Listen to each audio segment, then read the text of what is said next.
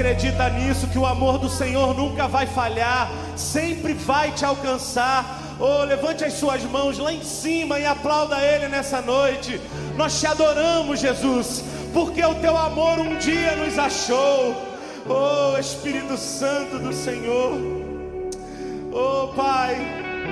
E para onde iremos nós se só tu tens a palavra de vida eterna, Senhor?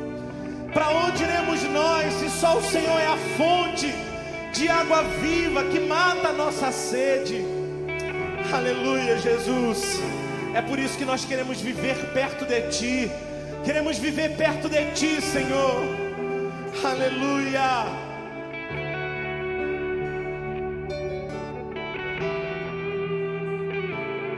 Cante assim. Quero viver perto de ti. Sei que és real e vives em mim. Quero ouvir anjos cantando em uma só voz. Diga: Aleluia, Santo Santo.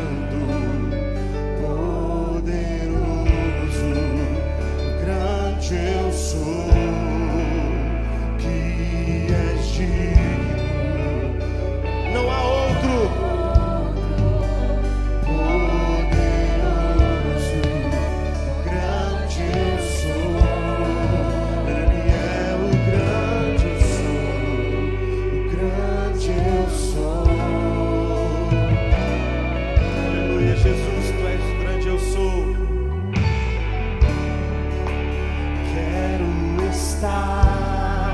deseje isso nessa noite. O mundo amar, se ele ficar, ver ao sossego.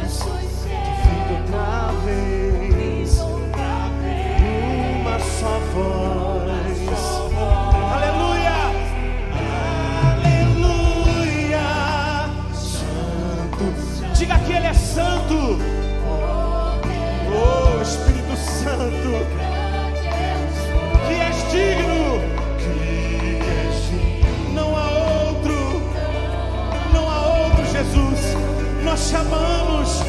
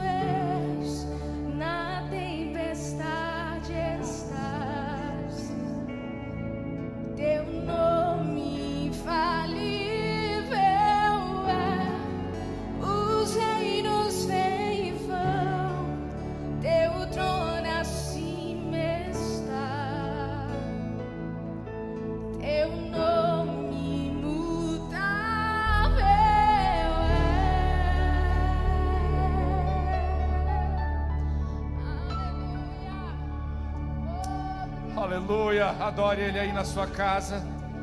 Ele é imutável, Ele é infalível, Ele é o mesmo Deus ontem e será eternamente. Nós adoramos a esse Senhor.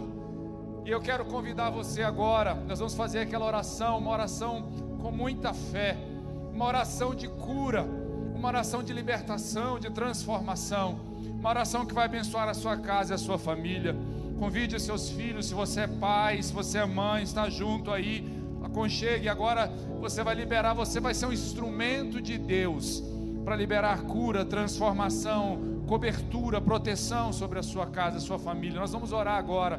Se você está enfermo, em alguma parte do seu corpo, ou mesmo enfermidade na alma também, tristeza, depressão, angústia, eu quero que nesse momento você ponha a mão no seu coração, no lugar da enfermidade. E nós vamos orar crendo no poder milagroso do Senhor, que vai entrar na sua casa e vai trazer cura e libertação. Vamos orar, Deus, em nome de Jesus, nós cremos, Pai, no teu poder. Nós cremos na tua manifestação, que o Senhor ainda cura hoje. Espírito Santo de Deus, o Senhor que é o instrumento, o Senhor que é o Jesus em nós. Nesse momento, em cada lar, em cada vida agora. Oh, Espírito Santo, venha trazer cura e libertação. Traz o teu bálsamo sarador nas vidas, nas almas. Em nome de Jesus, nós ordenamos a toda enfermidade que está em qualquer corpo, toda enfermidade na alma, toda enfermidade que tenha abatido, pensamentos de morte, nós repreendemos agora em nome de Jesus. Nós ordenamos saia dessas vidas. Toda enfermidade saia agora em nome de Jesus. Nós liberamos cura sobre as vidas, sobre as almas, sobre as casas, agora em nome de Jesus. Oh Pai, nós clamamos agora pela tua cobertura, pela tua proteção sobre as nossas vidas, é do Senhor. Nós confiamos no esconderijo do Altíssimo, é a sombra do Deus Onipotente que nós descansamos, que a nossa alma se acalma. Protege os teus filhos essa semana, livra da enfermidade, livra do vírus, livra do mal, livra das doenças. Oh, Pai, protege os seus filhos dos homens maus, protege nossas crianças, os nossos idosos, Pai, aqueles que estão nos grupos de risco que possam estar protegidos e guardados por Ti. Nós invocamos a Tua cobertura e a Tua proteção. Nós cremos nisso, desde já te agradecemos, porque nós oramos no nome de Jesus. Amém. Glória a Deus, se você crê, dá um amém, diga um amém bem forte na sua casa e receba essa cura, receba a mão do Senhor, a proteção, o cuidado do Senhor em todo o tempo. Eu quero em nome de Jesus que você faça isso nesse momento também. Nós vamos continuar adorando ao Senhor e vamos adorar com ofertas, nós vamos adorar com os nossos dízimos. Eu quero que você faça parte, faça parte de todos os projetos, de tudo que estamos fazendo. Graças a Deus pela sua contribuição, pela sua generosidade, nós temos conseguido ajudar pessoas que estão precisando nesse momento. A igreja tem sido um socorro para muitas pessoas. Nós queremos que você continue cooperando, sendo generoso. Faça isso com alegria e com generosidade. Se não for dessa forma, não faça. Não faça. Deus ama aquele que faz com alegria. E se você deseja, ninguém aqui é constrangido a fazer isso. Se deseja fazer, aponte o seu celular, a câmera do seu celular para esse QR Code. Aí vai aparecer os dados da igreja. Você pode então entrar na conta e faça agora um depósito, faça agora uma transferência. Você tem essa, toda essa semana, mas se você puder fazer agora, não é o valor, é a adoração, é a generosidade, é contribuir, é estar fazendo parte de tudo isso. Faça isso agora. Eu quero abençoar a sua vida financeira também. Deus, em nome de Jesus, nós abençoamos cada um nessa noite. Oh Pai, que em nome de Jesus o Senhor abra portas de emprego para aqueles que estão sem empregos.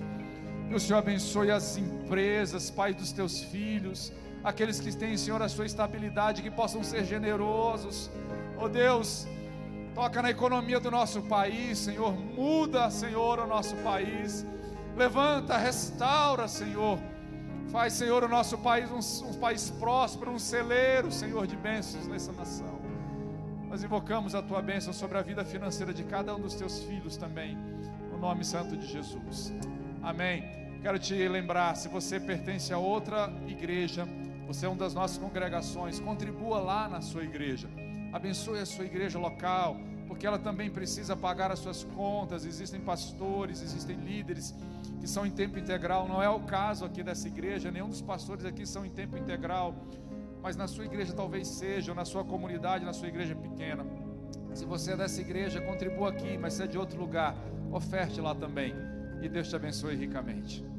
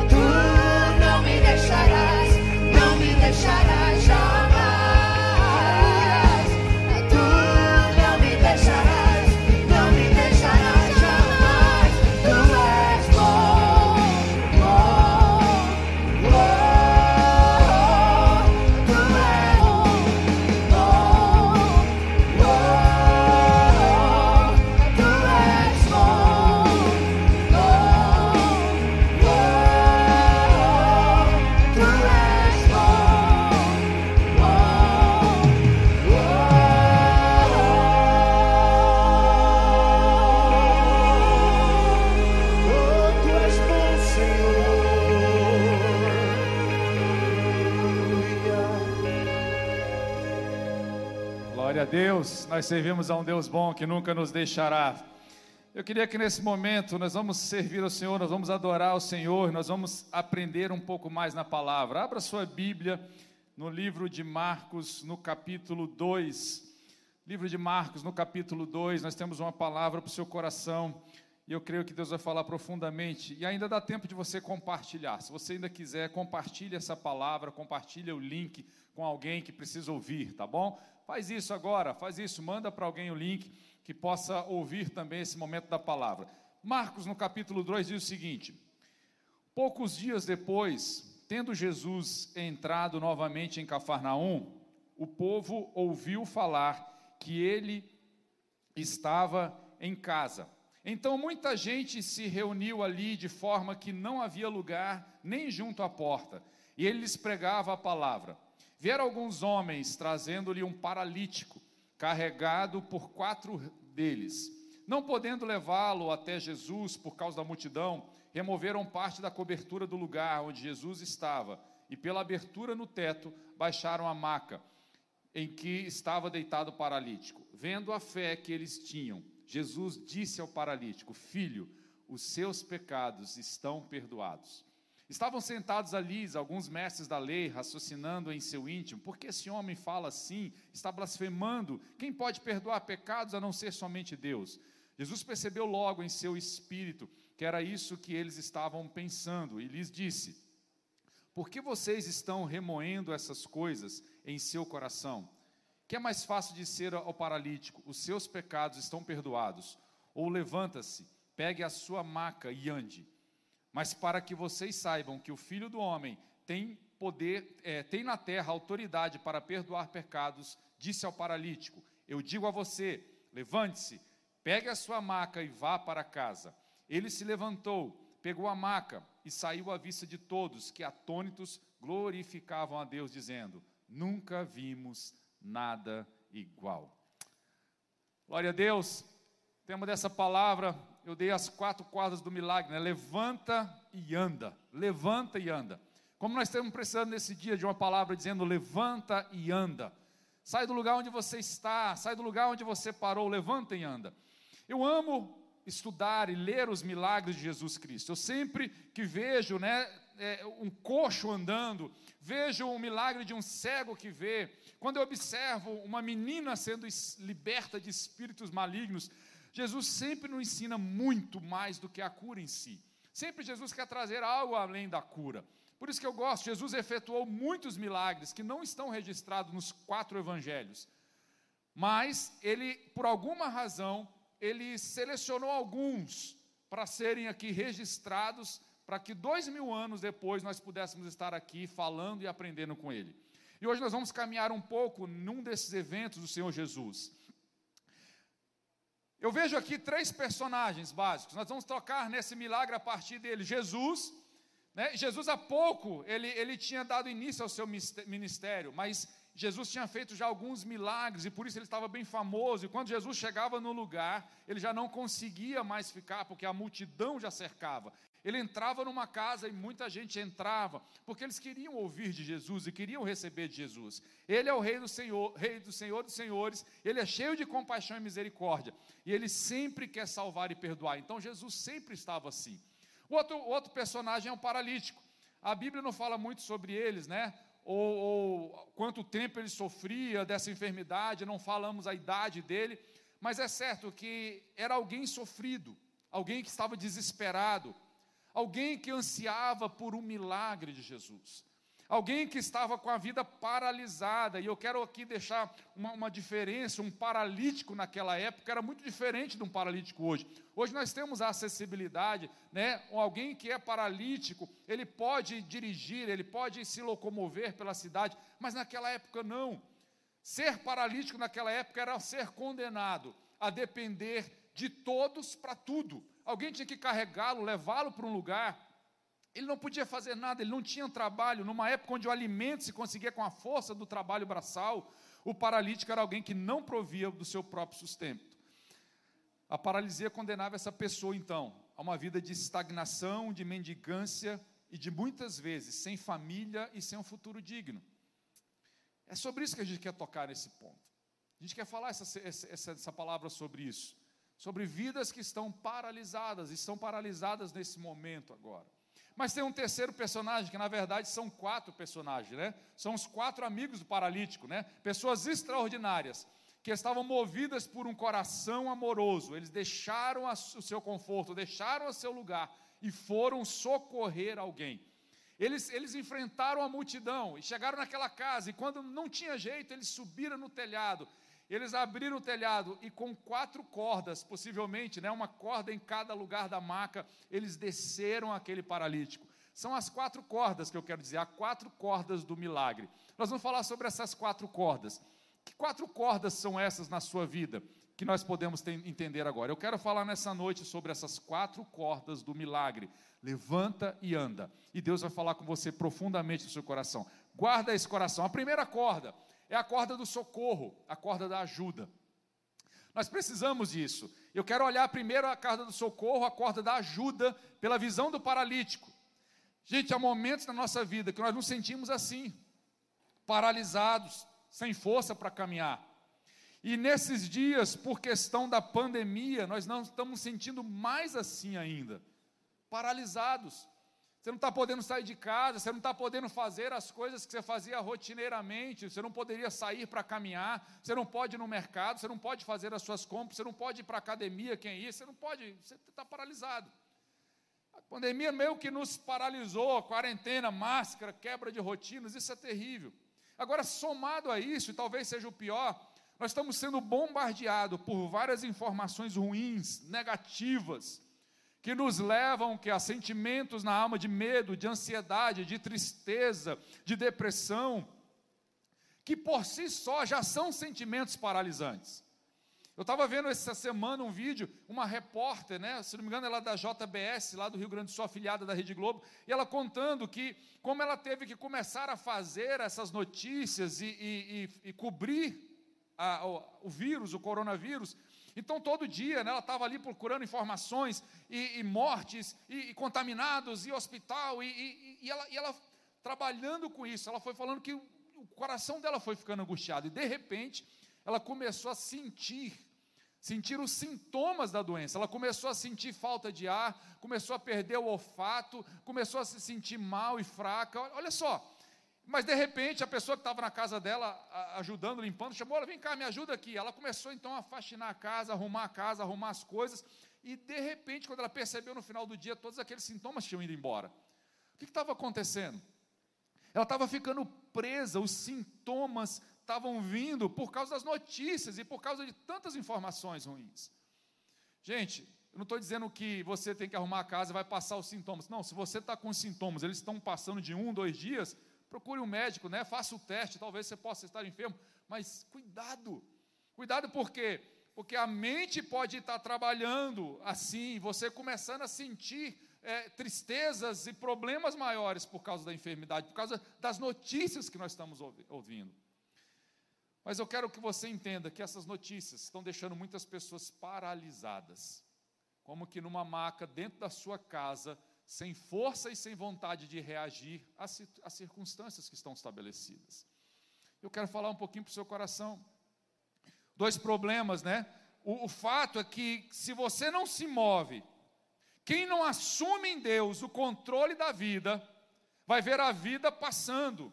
E talvez oportunidades que você precisava abraçar vão passar na sua vida. Porque você não está rompendo, você não está se movendo em Deus, mas você está paralisado.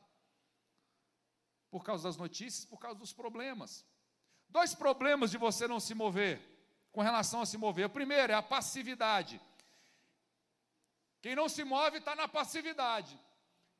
Passividade é, é, é diferente né, de, de, de ter paciência. Paciência é saber esperar o melhor momento para agir, para tomar decisão. E a melhor forma, mas assim que ela surge, você toma a decisão, você teve paciência, você não agiu impulsivamente. Isso é importante, isso é bom. Agora, o outro problema é a passividade. A passividade não é boa. Passividade não.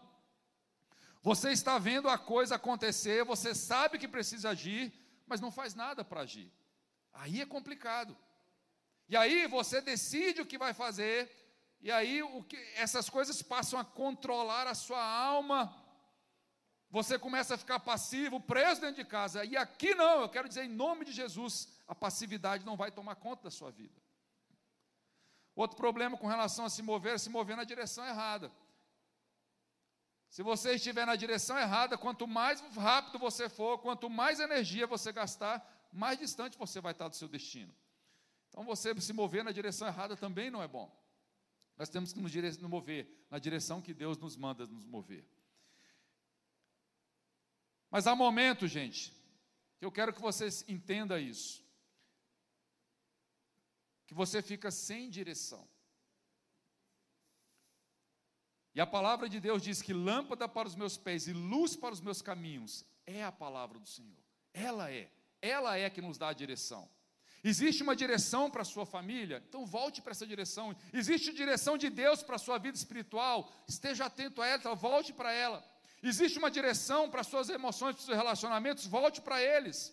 Mas há momentos, há lutas, há desafios. Muitas vezes nós estamos com dificuldades que querem nos deixar prostrados. Presta atenção se você está assim. Se, se de alguma forma isso está te deixando assim. O desejo é de ficar deitado, e é assim que nos sentimos, numa maca, né? Não quero sair de casa, eu não quero fazer nada, eu não quero reagir, eu quero ficar aqui na televisão, e de repente se sente prostrado. As lutas começam a roubar nossa alegria. E aí o seu potencial, o seu ministério, tudo que você poderia estar produzindo e fazendo, você não tem ânimo para caminhar. Eu estou vendo amigos que fecharam as suas empresas, estão se sentindo assim. Alguns outros perderam o emprego e se sentem assim, como prostrados de uma maca. Me lembro alguns anos de um amigo que me procurou, a gente foi conversar, ele, ele tinha essa liberdade de conversar comigo. E ele já estava há quase seis meses sem emprego. Casado, dois filhos. E, e era, era a imagem da prostração, era a imagem da paralisia. Eu não tenho força, eu não tenho, já tentei, já fiz, eu acho que eu não tenho mais ânimo para nada na minha vida. E de repente, no meio disso, ainda a esposa recebe a notícia de uma doença, uma doença terrível, uma doença degenerativa e que não tinha cura. Quando ele veio conversar comigo, ele estava assim, nesse sentimento, como um paralítico. Eu estou aqui deitado, não estou conseguindo reagir a nada. Sabe aquelas horas que você não tem muito o que dizer, mas de repente eu, eu olho e falo: Espírito Santo, só o Senhor pode ser consolo, seja consolo agora. E Deus me deu uma palavra para ele, uma palavra de cura para a esposa, uma palavra de esperança. E eu comecei a orar, e junto com ele, nós jejuamos aquela semana. E meu irmão, incrível como naqueles dias, próximos dias, um amigo, um outro amigo falou: Olha, eu estou precisando de uma, de uma vaga, tenho um emprego nessa área e tal, de informática, eu preciso de alguém assim. Eu falei: Olha, e eu liguei para ele e falou: Vai lá, olha aqui, olha, olha a oportunidade. E ele ligou para a empresa, foi lá, levou o currículo, fez a entrevista, um ótimo salário. E ele foi contratado, meu irmão. Ele foi contratado. Eu tenho ouvido notícias como a esposa tem reagido bem e Deus tem sustentado aquela casa e aquela família. Eu quero te dizer nessa noite, se você está se sentindo paralisado, ainda não acabou, ainda não é o fim. Deus tem coisas a fazer na sua vida. E é aqui que entra a corda do socorro, sabe? Eu quero que você entenda que você precisa, nesse momento, se você está se sentindo assim, você precisa pedir socorro. Você precisa abrir o seu coração, clamar por socorro como aquele amigo fez, e assim as oportunidades se abrem, as portas se abrem. Às vezes, só de você falar, de você colocar o seu coração, falar: olha, eu estou assim, eu estou me sentindo paralisado, a minha vida não está rompendo, eu, não sei o que fazer, eu estou me sentindo como na casa, a minha vontade é ficar em casa. Então, se você está se sentindo assim, procure essa ajuda. Há pessoas que vivem, às vezes, assim, por anos, com a boca fechada, porque a nossa cultura é vivência sozinho, não chora não não fala não, não fala da sua vida, ninguém tem a ver com a sua vida. Olha, tem sim. Tem sim. Nós somos um corpo. Nós somos irmãos. O seu sofrimento tem que doer em mim, o meu sofrimento doer em você, então nós temos a ver sim um com o outro. Temos a ver sim. Eu já passei por decepções. Às vezes você ouve, ah, não fala nada para ninguém, não, mas eu já passei por isso, já procurei ajuda E eu fui lesado quando eu procurei ajuda no meu ajudador. Eu já procurei ajuda e a pessoa não soube guardar segredo, mas eu não desisti. Eu entendi que foram erros das pessoas, não do princípio. O princípio é procure ajuda, fale um com o outro, abra o seu coração. Não se acomode na sua dor. Sabe por quê? Porque há fardos que são muito pesados, que nós não conseguimos carregar sozinhos. Jesus no Getsemane, ele chamou seus três amigos: venham, fiquem comigo, orem comigo, orem comigo, porque está pesado, está difícil hoje. Hoje eu preciso de ajuda, eu preciso de três pessoas, orem comigo. Pedro, Tiago, João, vem para cá, orem comigo. Gálatas 6, 2: carregai os fardos pesados uns dos outros. Então nós precisamos disso. Muitas vezes, e algumas vezes, você vai precisar de ajuda profissional. Algumas pessoas que nos procuram e eu falo: olha, você precisa de um psiquiatra, você precisa de um remédio. Até para te levantar, até para a gente poder conversar. Você está uma sensação de prostração tão grande que você precisa de ajuda. Tem gente que é encaminhado para um psicólogo, porque existem questões que é um psicólogo profissional dessa área que vai tratar. E às vezes nós trabalhamos juntos, um psiquiatra, um psicólogo e o pastor, trazendo a palavra, trazendo a fé, trazendo a esperança. Mas, querido, se você está nessa situação, e eu sei que essa palavra não é para todo mundo que está vendo no YouTube, mas tem pessoas tem que estão aqui, e eu quero que você tenha paciência, porque tem pessoas que precisam ouvir. Sai desse lugar, levanta e anda em nome de Jesus. Deus quer que você seja assim, em nome de Jesus. Alguns outros estão precisando de um intercessor, alguém que se coloque diante de Deus pela sua vida, alguém que ore por você porque tem horas que nós estamos sem forças até para orar. Então, nessa hora, vai ter uma outra pessoa que vai abrir, vai rasgar o céu, vai clamar a Deus pela sua vida. Eu louvo a Deus porque eu tenho intercessores.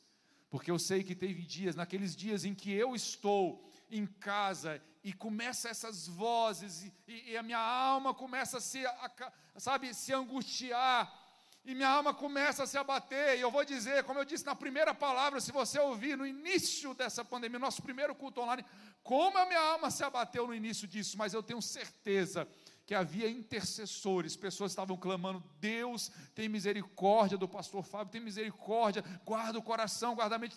E Deus foi socorro na minha vida. Por isso que eu oro por você. Você precisa de um intercessor, clame alguém em nome de Jesus. Mas, gente, essa corda do socorro, eu quero olhar pelo lado dos amigos agora também. Né, eu estava olhando pelo lado do paralítico que precisa de socorro, mas você olhar também tem um outro lado, o lado dos amigos. Que coisa linda esses quatro. Eles acordaram naquela manhã e talvez disseram: Poxa, gente, nós estamos aqui tão bem, mas eu fiquei sabendo que Jesus de Nazaré ele está vindo na nossa cidade, ele vai passar por aqui. Gente, tem aquele nosso amigo, sabe, que está lá, ele está lá deitado, ele está lá naquela maca, ele, ele, ele sabe, ele, ele, ele precisa de, da gente para tudo, a vida dele está parada. Um cara tão bom, um cara com tantos potenciais, mas está ali paralisado há tantos anos. Jesus está aí, vamos fazer alguma coisa por ele. Sabe, talvez o outro falou, cara, é mesmo, vamos lá, vamos chamar o fulano. E juntaram ali três ou quatro, falou, vamos lá buscar ele. E vamos levar ele até Jesus. Cara, que coisa linda, que coisa linda. Sabe, eu, uma coisa que eu estou ficando muito feliz em ver nesse tempo, que tem me surpreendido, uma coisa linda nesses dias da pandemia é a solidariedade. É nós vermos pessoas sendo despertadas para ajudar uns aos outros. Que coisa linda. Assim como nós precisamos de pessoas que nos socorram, nós também precisamos ser socorro na vida de outras pessoas. Essa corda, muitas vezes, nós estamos precisando de alguém que segura a nossa corda. Mas às vezes também nós precisamos ser aqueles que seguram a corda de quem está precisando descer. Nós precisamos ser socorro. Nós temos visto pessoas chegando aqui na igreja doando cestas básicas. Hoje mesmo, pessoas trouxeram cestas básicas aqui. E nós estamos levando aquelas pessoas que precisam. Seja generoso, que coisa linda, nós precisamos disso. Eu quero te dizer aqui algumas coisas. Primeiro, se você está com o seu emprego, se você está recebendo o seu salário, você está numa situação muito melhor do que muita gente. Eu quero te conclamar: economize. Não é tempo de gastar, de comprar muitas coisas, gaste apenas o necessário e oferte na vida de pessoas, abençoe a vida de pessoas. Abençoe. Vá ao mercado, faça uma compra, entregue na casa de alguém. Ajude. Seja aquele que sustenta a corda do socorro se você precisa. Seja generoso. Deus colocou isso em nós, esse coração. Deus nos chamou para sermos generosos. Pague a conta de alguém, ajude. Mas se você não pode financeiramente, mas você pode pegar o seu telefone e ligar, eu quero te conclamar essa semana. Pensa pelo menos cinco pessoas. Sabe, eu tenho feito isso quase semanalmente, porque tem algumas pessoas que não estão conseguindo nem ver o culto online. Tem pessoas que estão em casa e não tem pessoas tanto para ajudar, para conversar, para bater um papo. Eu estou ligando, eu mando uma mensagem de áudio, estou orando por você e oro mesmo. Faz isso. Se cada um fizer isso com mais quatro, cinco pessoas, nós vamos começar a ser essa, essa, essa corrente. Conversei com uma pessoa hoje, até o Fernando, como ele está assim, não tem nesse coração. Tem pessoas que estão em casa, estão sozinhos e, estão sentindo falta de uma companhia de alguém. Talvez você não possa ir lá por causa do problema, mas você pode ligar, faz uma chamada de vídeo. Mas ajuda. Quantas pessoas você conhece no seu trabalho, na sua escola, na faculdade, que estão precisando de Jesus. É isso também. Pessoas que estão passando por crises, por lutas, precisando de um milagre, que talvez você conheça e você possa mandar o link dessa palavra para ele, desse culto para ele, porque está precisando disso. Eu sei que há muitos de coração duros que rejeitam Jesus, mas há muitos que estão precisando de uma, sabe, de uma mão, de um empurrãozinho, de uma palavra amiga, de alguém que pegue na maca e leve essa pessoa que está prostrada para conhecer o amor de Deus, o amor de Jesus Cristo, o amor que faz milagre e transforma as nossas vidas. Você pode fazer isso. Tem uma frase que mexe muito comigo, diz o seguinte: se não há nada mudando ao nosso redor por nossa causa, talvez nada tenha mudado dentro de nós. Porque se você realmente tem esse amor e se mudou dentro de você, alguma coisa ao seu redor tem que começar a mudar. Tem que começar a mudar. Nós somos agentes de mudança. Na igreja da religião, os santos ou estão pendurados nas paredes ou estão sentados nos bancos. Mas na igreja dos sonhos de Deus, eles estão mudando o mundo. E é isso que nós somos chamados para mudar. Essa é a corda do socorro. Essa é a primeira corda, a corda do socorro. A segunda corda, que trouxe um milagre para a vida daquela pessoa e pode trazer um milagre na sua vida, essa segunda corda, é a corda da perseverança. A corda da perseverança. Quanto que você quer de mudança?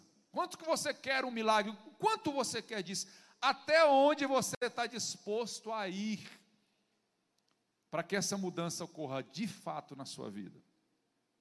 Gente, a Bíblia está cheia de casos de pessoas assim, que desanimaram no meio do caminho, que desistiram, que trocaram a vitória eterna, às vezes, por um prazer momentâneo.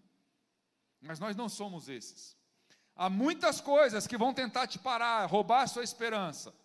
Eu entendo que há dois tipos de pessoas: aqueles que topam qualquer parada e aqueles que param em qualquer topada.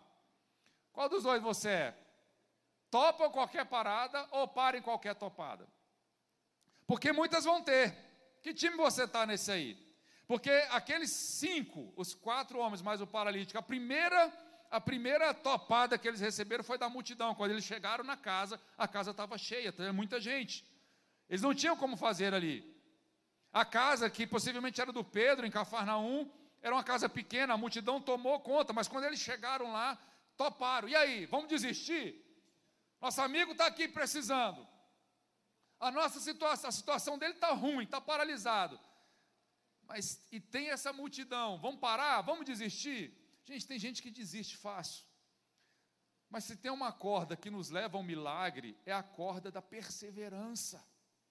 É a corda do não desistir logo no primeiro, no primeiro desafio, na primeira dor, no primeiro problema. Corda da perseverança. Sabe, eu, eu olho, eu quero que você agora, para aí, você que está na sua casa, pense em tudo de grande valor na sua vida, tudo que você tem de grande valor, seja material ou seja é, é humano, relacional, tudo que tem muito valor na sua vida. Para para pensar agora, pensa em três coisas. Eu vou te dizer, todas elas, se você exigiram perseverança para você conquistar essas coisas. Todas elas. Eu fico olhando, por exemplo, uma mãe. Se tem algo de tão valor, é seu filho. Olha, meus filhos são algo de maior valor que nós temos. Agora pensa numa mãe. Eu, eu, eu me lembro bem quando a, a minha esposa pegou meus filhos e botava no peito para mamar pela primeira vez e ali vendo um rostinho. Que coisa preciosa, que coisa de grande valor. Mas, gente, foram nove meses de perseverança. Não foi fácil. Ter uns filhos no braço, mas quanta luta, quanta dificuldade. Sabe, você vai ganhar quilos, vai ganhar peso, vai sofrer as contrações, idas no hospital, enjoo, mas você não desiste, você persevera, e quando você persevera, você alcança aquilo que você tem. Todos aqueles que uma empresa de sucesso, pensa aí, quantas lutas no começo, quantas vezes deu errado antes de dar certo, não é mesmo? Quero dizer, em nome de Jesus, e eu quero uma palavra profética para você que está na sua empresa. Você vai se reerguer em nome de Jesus. Não é o fim. Não desanima, existe uma, necessidade de uma perseverança. Pode hoje parecer que acabou, mas sua vida está nas mãos de Deus e Ele vai prover o socorro para a sua vida, em nome de Jesus. Creia nisso. Vim para trazer essa palavra. Perseverança é vencer primeiramente os inimigos externos nós temos a multidão que te dizem, né, que são pessimistas, dizem coisas ruins, não, não vai dar. Para de orar, desiste, chega de incomodar o mestre. Esquece, para, larga isso. Não adianta ficar lutando, ficar batalhando nisso. Para. Tem gente que fica batalhando nisso, batendo o pé nisso. Por favor. Você tem que vencer. Se você quer perseverar, você tem que começar a vencer esses inimigos externos eu vou te dizer, infelizmente, tem pessoas que torcem para que você não dê certo. Pessoas que torcem para que de alguma forma você perca. Se você der mais voz a esses do que a vontade de Deus para a sua vida, você vai desistir. Mas em nome de Jesus, hoje eu estou dizendo, você vai vencer esses amigos, esses inimigos externos. Outros inimigos que você tem que vencer são os inimigos internos são as vozes, são os pensamentos, são os sentimentos, o medo, a vontade de desistir. E eu vou falar uma coisa, quando estava preparando essa palavra, o Espírito Santo foi muito forte no meu coração. Inimigo interno que tem tocado no coração, infelizmente, de algumas pessoas que estão ouvindo isso. São pensamentos de morte, pensamentos de suicídio. Eu quero, em nome de Jesus, você vai vencer esse, esse, esse pensamento.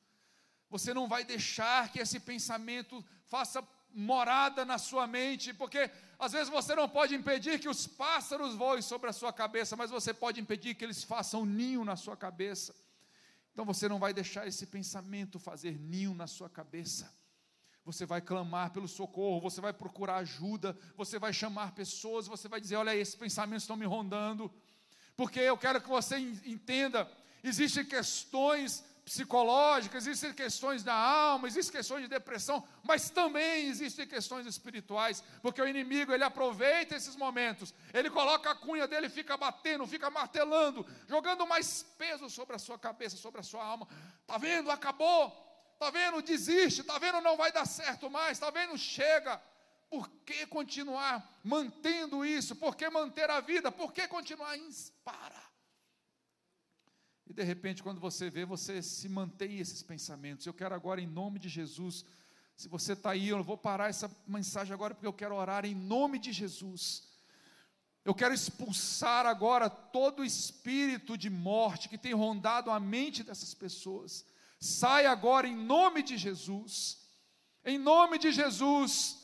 Espírito Santo agora transforma o coração, a mente seja consolo, seja refrigério, seja esperança em cada uma dessas vidas que estão ouvindo essa mensagem e que estavam nesse dia pensando em tirar a própria vida, em nome de Jesus. Seja consolo, Espírito Santo, em nome de Jesus. A minha palavra para você, lute uma vez mais, ore uma vez mais. Eu quero que você não ponha um fim porque Deus nos ensina a perseverar. Deus fala na Sua palavra, persista, não desista de clamar. Né? Ele fala sobre palavras, de, ele dá diversas parábolas. de pessoas que não pararam de clamar e, e a resposta veio. E eu quero que você seja isso. Eu quero que você entenda que as circunstâncias e a fé, muitas vezes elas andam em vias diferentes. No caso de Lázaro, por exemplo, que morreu, amigo de Jesus, enquanto as notícias pioravam, o milagre estava chegando mais perto. Então, pode pensar que talvez as notícias estejam piorando, mas em nome de Jesus, o milagre está chegando mais perto da sua vida. Amém? Duas cordas, a corda do socorro, a corda da perseverança para você experimentar o milagre. A terceira corda é a corda da ousadia. A ousadia. E eu quero falar um pouquinho sobre essa ousadia, que é uma terceira corda que pode sustentar e te ensinar e te ajudar a vencer, a vencer o que você precisa vencer. A corda da ousadia. Olhe para o céu. Agora, você vai ver o buraco negro, você vai ver a supernova, você vê a, a lua, as estrelas, tudo isso. Gente, será que Deus que criou todas essas coisas, será que ele poderia se surpreender com alguma coisa? Incrivelmente, sim. Jesus se surpreende. Sabe o que surpreende o coração de Jesus? É com um gesto extravagante de fé de um dos seus filhos. Isso é lindo, como Deus é lindo. Sabe, os anjos do céu, eles estão diante da glória de Deus, eles não podem fazer outra coisa senão adorar, dizer santo, santo, santo. Mas quando um pequeno filho de Deus aqui na terra, mesmo diante das suas circunstâncias difíceis, ele consegue erguer a voz e adorar, e ter um gesto extravagante, em meio à dor, ao sofrimento, ele consegue, mesmo não falando nada, mas se colocar diante de Deus e colocar em Deus a esperança. Isso, meu querido, isso é uma, uma bomba, é uma, é uma bomba nuclear, isso explode. Deus para e ele se volta para esse coração dessa forma. Entenda isso. Queridos, eu, eu tenho filhos e, e, eu me lembro meus filhos pequenos, sabe? Às vezes ali, ele, com dois, três anos, um salto que ele dava, ele pulava, olha papai, olha papai, ele subia num degrau e pulava no chão. Gente, aquilo para mim era mais lindo, era mais belo, era mais espetacular do que um atleta olímpico, que era meu filho, era meu filho demonstrando alguma coisa que ele aprendeu para mim. Assim é o Senhor. Deus também é assim, Ele mostra isso na Sua palavra. Teve uma mulher que pouco tempo, poucos dias antes de Jesus morrer, ser crucificado, ela trouxe um perfume que estava num vaso de alabastro, um perfume caríssimo, que era equivalente a, a, a, a 300 dias de trabalho de um, de um serviço, de um servidor braçal, quase um ano de trabalho de alguém. E aquela mulher quebrou aquele vaso, pegou aquele perfume, aquele óleo e ungiu Jesus. Sabe, que intensidade, que extravagância, que amor que ela demonstrou ali. Naquela casa tinha Simão, e ninguém, sabe, demonstrou nada para Jesus, não fez nada de, de, de extraordinário. E sinceramente continuaram do mesmo jeito, mas aquela mulher, Jesus disse: Sabe, olha, olha que, por causa desse seu gesto, aonde esse evangelho for pregado, você será lembrada. E até hoje a gente conhece a história dessa mulher porque ela fez, ela teve uma atitude extravagante. O gesto desses quatro homens foi extravagante. Eles queriam ver o milagre, e eles não deixaram as barreiras da multidão interrompê-los. Eles não deixaram as dificuldades interrompê-los. E o gesto daqueles homens surpreendeu Jesus. Eu fico olhando, imagino Jesus está ali falando com a multidão e conversando com a multidão e pregando e ensinando, e de repente todo mundo começa a ouvir um barulho no teto, e todo mundo olha para cima, e de repente o teto começa a se abrir, e ninguém está entendendo, e cai fuligem, cai as coisas, as pessoas abrindo o teto, daqui a pouco começa a descer uma maca. Eles olham aquela maca descendo, quatro cordas, e nele um paralítico. Sabe, que coisa extravagante. Que coisa que chamou a atenção. Jesus parou, falou: que, que é isso? O que estão fazendo? Mas que grande fé desses homens. Que grande fé. Jesus não repreendeu aqueles homens, mostra por que vocês estragaram. Não, Jesus falou, que coisa linda. Isso, isso me surpreendeu. Vocês fizeram algo extraordinário. Queridos, sabe que eu quero que vou te desafiar nessa noite? Chame a atenção de Jesus hoje. Faça algo diferente.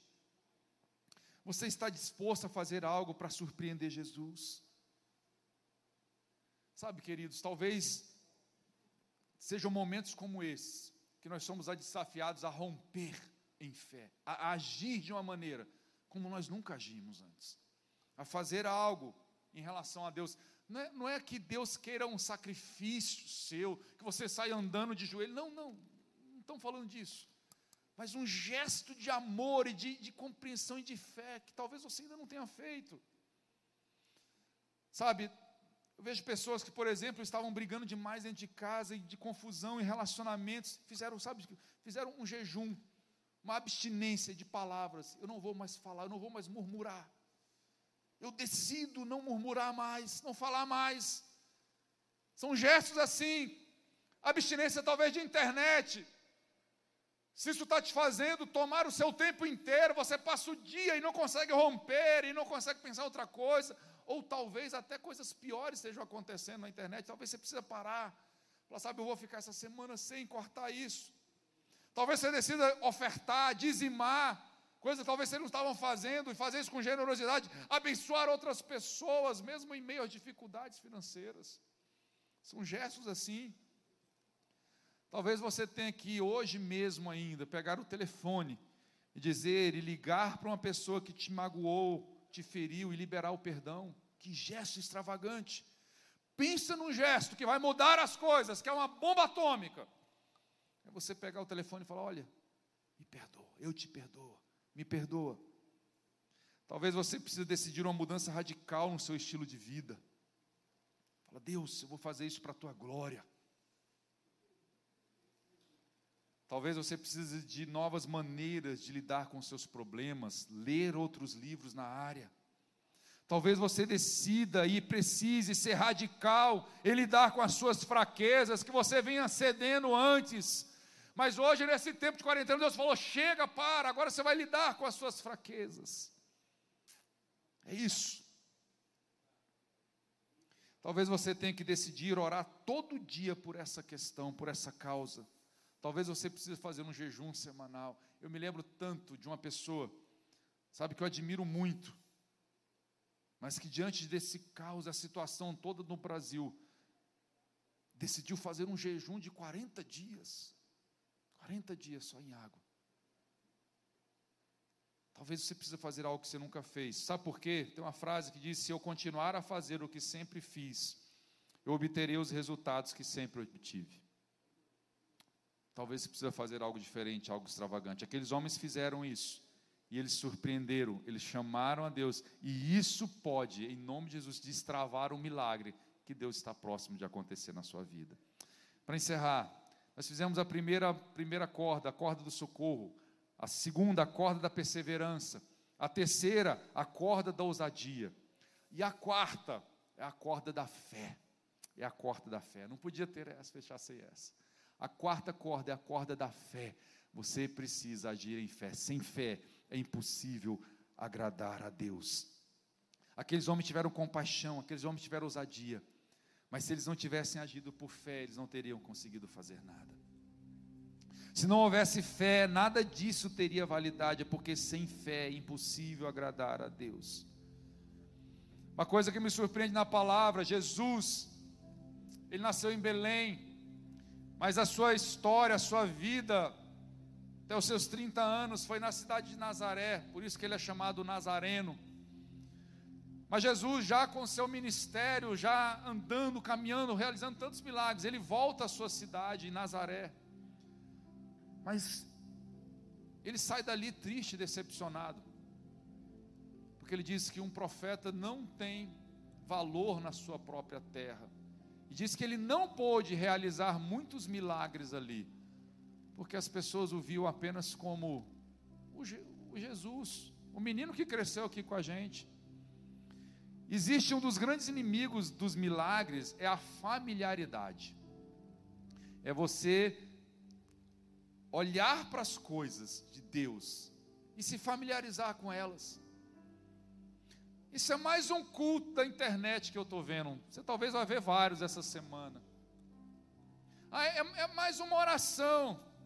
É, é mais um capítulo da Bíblia que eu já leio todo dia, eu já sei, e você começa a deixar isso ficar numa rotina.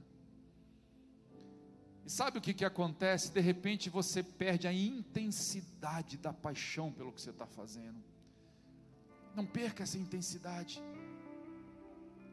Não perca a intensidade do que você está fazendo. Talvez você comece a aceitar e as coisas começam a ficar normais, o Evangelho, Jesus, a tua fé, a, sabe, a, virou rotina. E isso é o oposto da fé.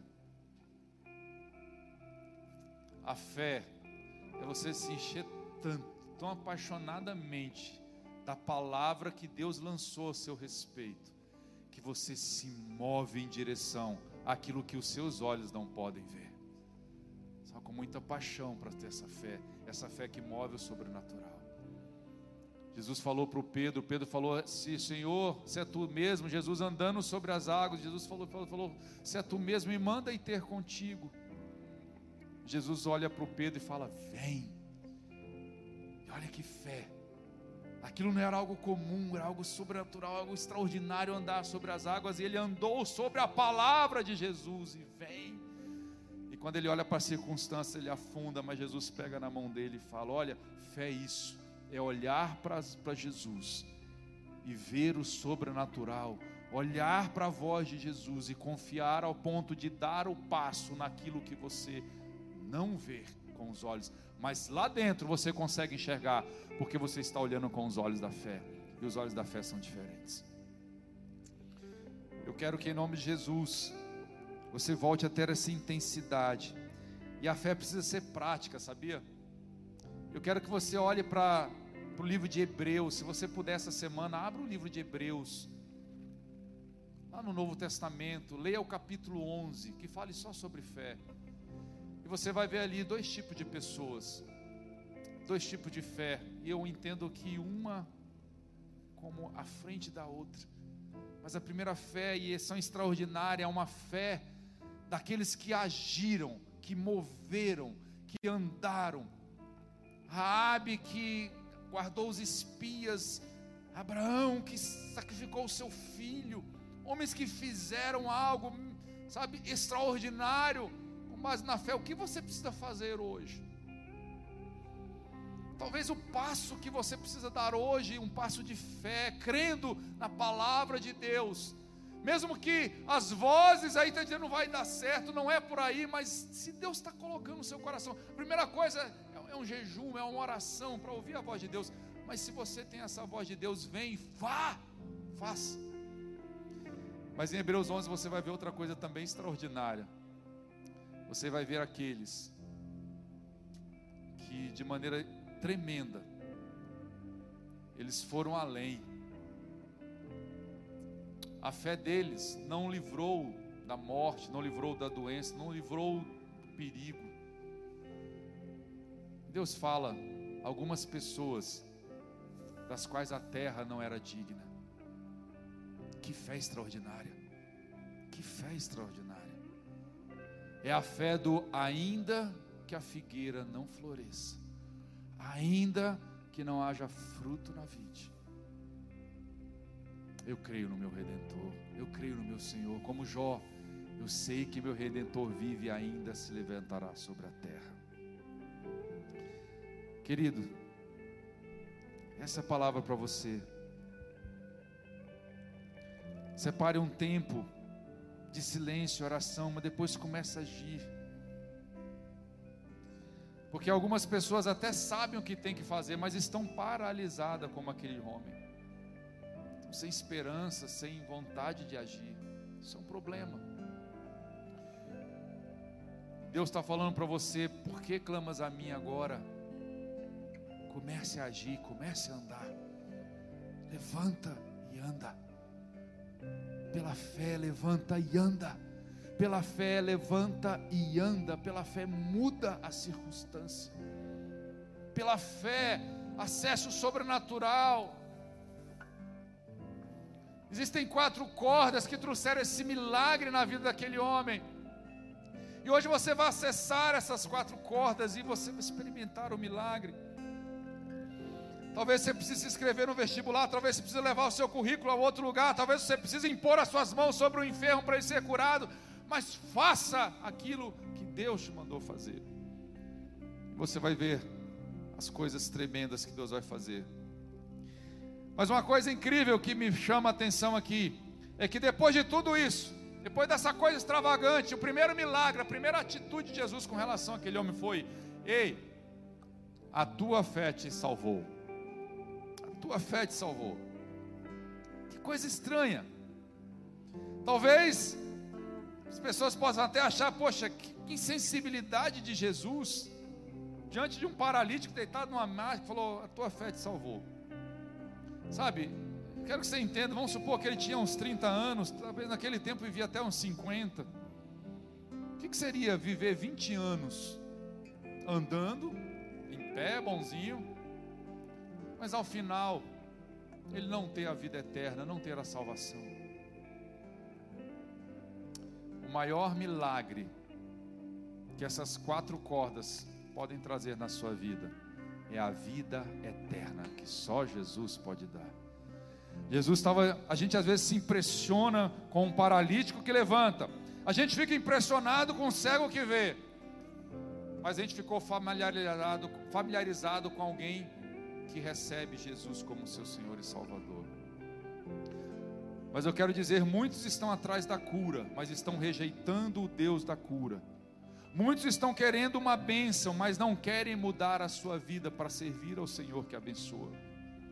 Muitos querem um milagre, mas não estão dispostos a se arrepender dos seus pecados e ter uma transformação de vida. Mas o milagre, maior milagre que Jesus pode fazer nessa noite para a sua vida é mudar, é perdoar os seus pecados. E o perdão vem pelo arrependimento. O maior milagre que uma pessoa magoada pode ter é liberar o perdão. Um pai ausente, omisso, agressor, se arrepender e reconciliar com seu filho, isso é o maior milagre que pode acontecer nessa noite. Uma esposa, um marido que está frio, reconciliarem e restaurarem seu casamento. Um filho que não fala, que desonra os pais, pedir perdão e voltar para casa. É um milagre, alguém que está viciado na pornografia, viciado na mentira, na droga Alguém que está na fofoca, no engano, no adultério, se quebrantar, se arrepender, confessar os seus pecados e dizer: Senhor Jesus, eu preciso de Ti na minha vida. Esse é o maior milagre. E aí, Jesus vai olhar para esse seu gesto extravagante e vai dizer: Filho, perdoados estão os teus pecados, vá em paz. E para você ver, e para você entender, e para todo mundo ver que eu tenho o poder eu vou dizer para você agora: levanta e anda, e em nome de Jesus, o seu milagre, esse milagre que você está tanto pedindo, que você chegou a Jesus, talvez por ele, o Senhor pode fazê-lo. É um gesto seu. Jesus vai tocar e dizer: levanta e anda. Amém. Glória a Deus. Eu quero que você está em casa agora, eu quero fazer duas orações por você. Essa primeira oração. Você que ouviu essa, essa palavra, e você está na situação de daquele homem, como aquele homem paralítico, precisando de um socorro. Você está naquela situação de precisando que alguém estenda essas quatro cordas para te ajudar a levantar. Talvez seja você nessa situação. Talvez você está precisando de um milagre na sua casa, na sua vida, na sua história. Eu quero orar por você. Agora, talvez você também seja como daqueles quatro amigos. Talvez o que está no seu coração, que está mexendo com você, e essa palavra foi: Eu preciso ser um milagre na vida de alguém. Deus me tocou para abençoar, para ser mais generoso, para estender a minha mão, para tomar uma atitude de fé, para agir de maneira extravagante, fazer algo que eu ainda nunca fiz. Talvez seja essa pessoa, talvez você seja esse. Eu quero orar por você também. Eu quero orar para aqueles que estão precisando de um milagre. Eu quero orar para aqueles que precisam ser um milagre. Feche seus olhos, coloque a mão no seu coração se você puder. Senhor, em nome de Jesus, aqui está a Sua palavra, viva, penetrante, eficaz, Espírito Santo, que ela agora, Senhor, Toque esses corações que estão ouvindo. Que em nome de Jesus, eu quero orar por aqueles que o Senhor chamou para serem um milagre, para serem aqueles amigos que nesse momento de dor, de crise, vão estender a corda e vão ser um milagre. O Senhor nos, nos salvou, o Senhor nos curou para sermos agentes de cura. Pai, incomoda, e o Senhor incomodou esses corações agora. Eu quero, em nome de Jesus, que o Senhor fale a cada ouvido, que o Senhor desperte, que o Senhor coloque os nomes, que o Senhor coloque as estratégias que essas, precisas, essas pessoas precisam tomar para mudarem a sua vida e mudarem a vida de alguém. Toca nesse coração e abençoa. Obrigado por esses corações. Levanta essas pessoas. Levante em nome de Jesus. Pai, eu quero orar por aqueles que estão agora prostrados, estão se sentindo abatidos, como aquele homem numa maca, sem ver a vida romper, sem condições, ou sem, sem, sem se sentir capazes de levantar e agir e andar com as pernas, talvez prostrados emocionalmente, abatidos no seu interior. Deus, Espírito Santo, Oh Deus, vai nessa vida agora, seja consolo, Senhor.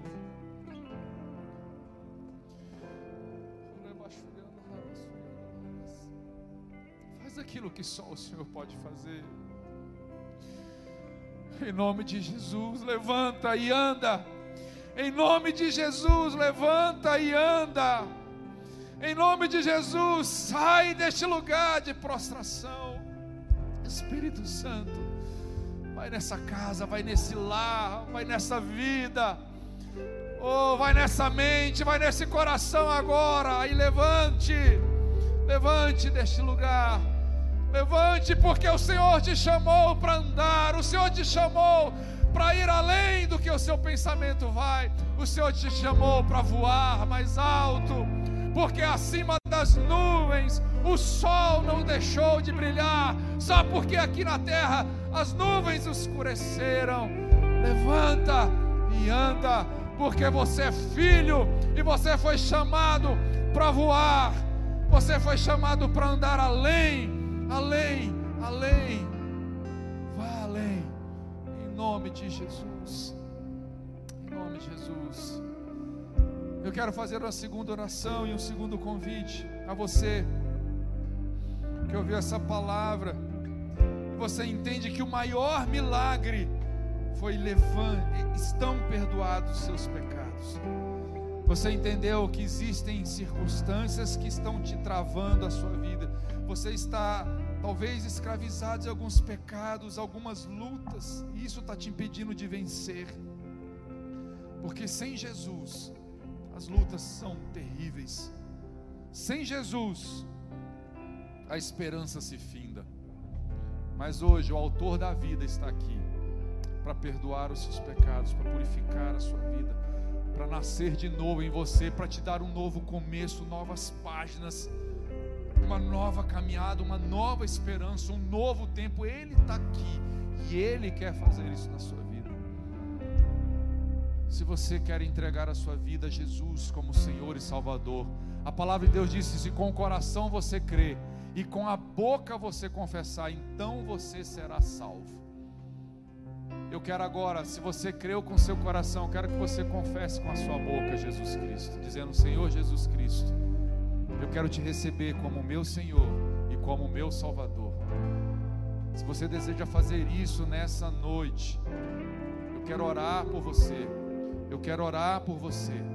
Eu quero orar para que, em nome de Jesus, você tenha a sua vida transformada, restaurada.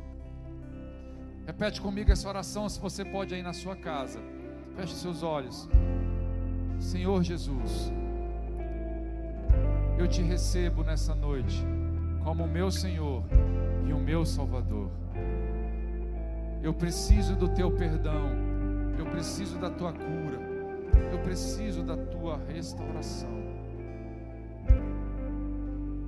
Transforma a minha vida, transforma a minha história, transforma a minha casa, me dá um novo tempo em ti, restaura o meu ser, muda o meu casamento, muda o meu lar,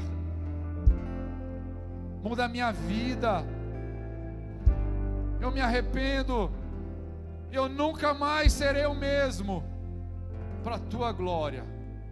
Em nome de Jesus. Eu quero te dizer, se você fez essa oração, tem um, um WhatsApp, tem um número de WhatsApp, manda um WhatsApp dizendo eu fiz. Nós queremos orar por você, nós queremos te abençoar durante essa semana. Se você está aí no YouTube, se você quiser colocar, coloque um joinha, faz assim, dá um sinal. Eu aceitei Jesus. Nós queremos entrar em contato com você de alguma forma. Se você deseja, nós vamos orar e te acompanhar para que você possa entender e conhecer os primeiros passos do Senhor. Eu quero que Deus te abençoe. E eu quero que em nome de Jesus essas quatro cordas sejam um milagre na sua vida. E eu quero que em nome de Jesus você receba essa palavra. Levanta e anda, porque o Senhor é contigo. Deus te abençoe. Vamos louvar o Senhor. Nada ponho a minha fé, senão na graça, senão na graça de Jesus, no sacrifício remidor, no sangue, no sangue do